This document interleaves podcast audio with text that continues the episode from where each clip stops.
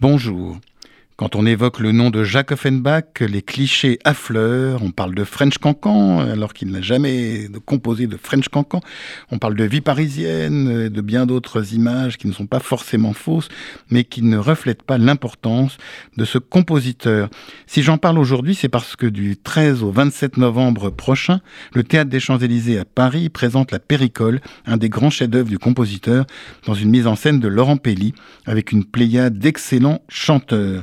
Cette péricole a été incarnée par les plus grandes, de Régine Crespin à Teresa Berganza, et au Théâtre des Champs-Élysées, elle sera interprétée en alternance par Marina Viotti et Antoinette Denfeld. On pourra également retrouver dans la distribution Laurent Naouri, qu'on aime particulièrement, et d'autres qu'on adore, Eleonore Pancrasi ou Chloé Brio. La direction musicale a été confiée à Marc Minkowski, un chef habitué à la fois à travailler avec le metteur en scène Laurent Pelli et à diriger la musique d'Offenbach.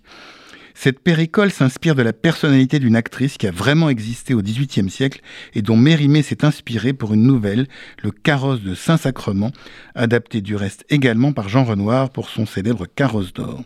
Ce furent Meillac et Halévy qui furent les librettistes de cette péricole d'Offenbach, un duo auquel on doit notamment une autre adaptation de Mérimée, ultra célèbre, Je veux parler, de Carmen de Bizet. C'est en 1868 qu'Offenbach dont l'étoile brille un peu moins que durant les grandes années du Second Empire, va composer cette œuvre. Mais qui fut-il exactement? Son père, Isaac Judah Eberst, est peut-être né à Offenbach sur le Main.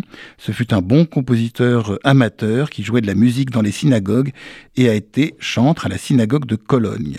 Il a même composé un oratorio Esther, reine de Pourim. Jacob, euh, son fils, est devenu violoncelliste et compositeur et a pris le prénom de Jacques en arrivant en France.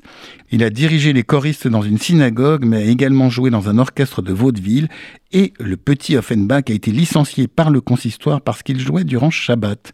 Il a été également chef de la comédie française.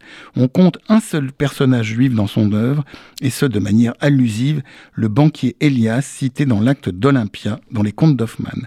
Et on n'oubliera pas non plus en allant au théâtre des Champs-Élysées que même Mahler a dirigé les contes d'Hoffmann d'Offenbach en 1901. Quant à moi, j'aurai le plaisir de vous retrouver dimanche prochain pour une nouvelle interview. Bonne journée sur RCJ.